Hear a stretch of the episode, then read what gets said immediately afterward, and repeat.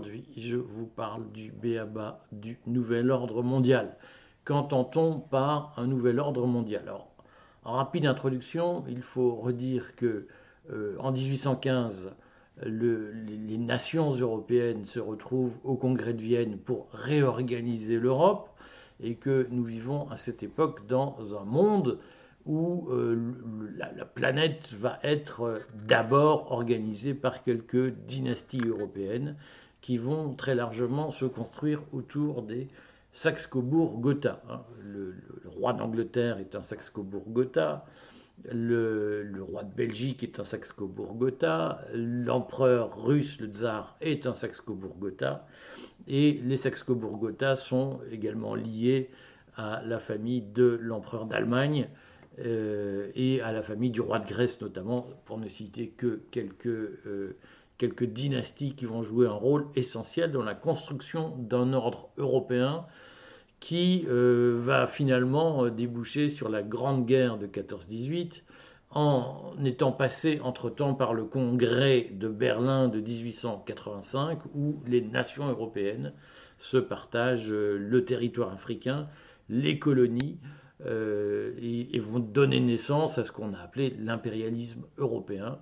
dont la Première Guerre mondiale marque l'échec. Alors, il se trouve que, en, autre introduction, il faut dire que donc, les États-Unis sont absents de cet ordre européen. Et euh, les États-Unis vont assez rapidement, au début du XXe siècle, promouvoir l'idée qu'il faut organiser le monde autour d'un ordre mondial qui ne soit pas un ordre de relations entre dynasties. Donc à partir de, des années 1900, 1907, 1913 par exemple, la fondation Carnegie va euh, financer, le, milliardaire américain Carnegie va commencer à préconiser la création d'un tribunal international qui serait installé à La Haye, d'un univers, euh, au fond, euh, d'un ordre juridique Hein, d'un univers juridique qui devrait se construire, dont l'objectif final serait la paix entre les nations. Et c'est surtout l'idéal wilsonien, ce qu'on va appeler l'idéal wilsonien, hein, à partir de 1918, qui va donner naissance à la Société des Nations, qui est d'une certaine façon le premier exercice initié par les États-Unis pour construire un ordre mondial. on sait que cette Société des Nations va échouer à enrayer la montée du nazisme et va être remplacé en 1945 par les Nations Unies euh, qui vont euh, d'une façon ou d'une autre mettre la guerre hors la loi ou en tout cas avoir la prétention de le faire. La particularité des Nations Unies, c'est qu'elles sont essentiellement pilotées par un Conseil permanent de sécurité euh, avec cinq pays permanents qui seront la Chine, l'URSS, la France, l'Angleterre et les États-Unis, et ce fonctionnement où l'un de ces cinq pays peut opposer son veto à n'importe quelle résolution de l'ONU va largement contribuer à l'échec de l'ONU, dont on connaît euh, les péripéties, c'est-à-dire que même après la chute du mur de Berlin, les guerres continueront alors que les Nations Unies sont, d'une certaine façon, l'expression du dominium américain les, États-Unis cannibalisent d'une certaine façon l'ordre mondial et utilisent, lorsque ça les arrange, les Nations Unies pour tenir les différents pays du monde en inventant notamment le principe du droit d'ingérence, qui est un des grands principes de ce qu'on appelle les néocons, c'est-à-dire les néoconservateurs américains, qui considèrent que la défense de la démocratie doit passer avant la défense de la paix. Donc c'est dans ce contexte de l'échec de l'ONU que nous vivons, que nous avons vécu avec euh, des, événements extrêmement importants comme euh, la guerre en Irak, la guerre en Afghanistan, la guerre en Serbie, en, ex-Yougoslavie, tous ces événements ont montré que même une fois le, bloc communiste effondré ou implosé, le, le, dominium américain était incapable de garantir une paix entre les nations fondée sur un bon fonctionnement de l'Organisation des Nations Unies. Euh, c'est pourquoi, face à l'échec de l'ONU, euh, on commence à parler d'un nouvel ordre mondial, c'est-à-dire que l'ONU a prétendu mettre en place un ordre mondial à sa façon, et nous assistons à son échec. Et donc,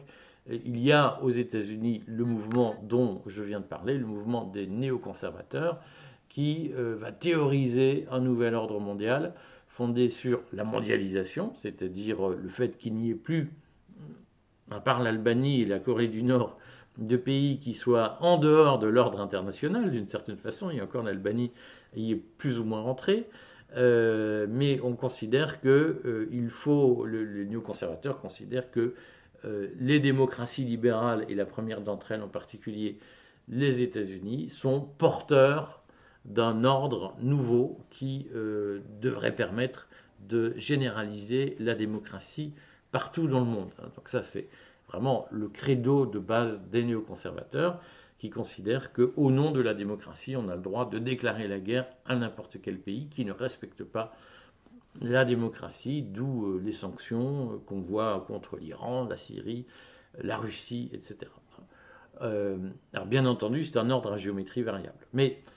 donc le nouvel ordre mondial considère qu'il faut euh, resserrer en quelque sorte le lien entre les nations. Alors, de ce point de vue, il y a deux discours euh, qui désignent la même chose. Il y a le discours des mondialistes, qui nous explique dans la mouvance des néoconservateurs américains que, au nom de la démocratie, il faut imposer des révolutions de couleur, par exemple, comme le font les États-Unis un peu partout dans le monde. Là, on nous dit que l'Algérie, la, Serbie pourraient être les prochains pays qui euh, seraient le théâtre de révolution de couleur. Euh, au nom de, la démocratie, on considère qu'on peut euh, mener des opérations militaires et que d'une certaine façon, on peut répandre la pensée occidentale un peu partout dans le monde. Et ça, ça s'appelle les Lumières, les libertés, défendre la démocratie, les valeurs démocratiques, tout un tas de discours qu'on entend euh, notamment à propos de l'Ukraine, à propos de euh, la lutte contre la Russie. Hein. L'Ukraine a été présentée dans la propagande occidentale comme un rempart de la démocratie face à euh, la dictature ou le monde autoritaire ou illibéral russe, ce qui ne manque pas de faire rire ceux qui connaissent euh, l'Ukraine de l'intérieur, puisque euh, on sait très bien que l'Ukraine est aussi un pays en, fort déficit démocratique, avec euh, notamment une mafia qui n'a rien à envier à la mafia russe ou à d'autres mafias qui existent. Le fonctionnement de l'Ukraine n'a rien d'un fonctionnement comparable à une démocratie libérale, bien entendu. Mais pour les besoins de la cause, on a utilisé la doctrine de la démocratie pour justifier le soutien qu'on apporte à l'Ukraine et justifier notre volonté non seulement d'intégrer l'Ukraine dans l'OTAN, mais aussi d'intégrer l'Ukraine dans, un ordre nucléaire, sous un parapluie nucléaire américain, ce qui est la cause de l'intervention russe, hein, puisque euh, les, hiérarques russes, autant Poutine que euh, Lavrov et d'autres, avait dit dès l'été 2021 qu'il euh, était hors de question pour la Russie d'accepter la nucléarisation de l'Ukraine. Et malgré les avertissements euh, qui étaient très clairs, l'Ukraine a annoncé son intention d'héberger des armes nucléaires américaines sur son sol, ce qui a provoqué l'intervention russe très directement. Euh, donc tout ça est parfaitement documenté. Euh, et donc il y a aujourd'hui un discours en matière de nouvel ordre mondial qui consiste à dire qu'il faut euh, développer la démocratie et que au fond le sens de l'histoire, puisqu'il y aurait un sens, le progrès de l'histoire, consiste à aller vers toujours plus d'intégration mondialiste. Qu'est-ce que ça veut dire? Ça veut dire que dans la doctrine mondialiste d'aujourd'hui, qui préconise la mise en place d'un nouvel ordre mondial, il faut oublier les États-nations qui sont présentés dans le discours officiel comme euh, la, nation est un, héritage obscur, obscurantiste, un héritage barbare, un héritage guerrier, c'est euh, le national-socialisme de Hitler, c'est le fascisme, qui sont euh, tous les deux fondés sur la nation, l'exaltation de la nation. Et donc, l'enjeu est de faire disparaître les États-nations ou de les remplacer par des groupes multilatéraux, comme on dit, régionaux. L'Union européenne est euh, très régulièrement citée comme l'exemple le, plus réussi et le plus abouti d'une constitution d'un ordre régional, hein, au sens d'un groupe de pays, euh, qui permettent de sublimer, de dépasser les États-nations comme la France, l'Allemagne, l'Italie, et de créer un ensemble euh, supérieur, supranational, qui soit fondé sur des valeurs démocratiques. Ça, évidemment, c'est euh, le discours officiel qu'on entend, et ce discours officiel, il a été notamment reprécisé ou réécrit par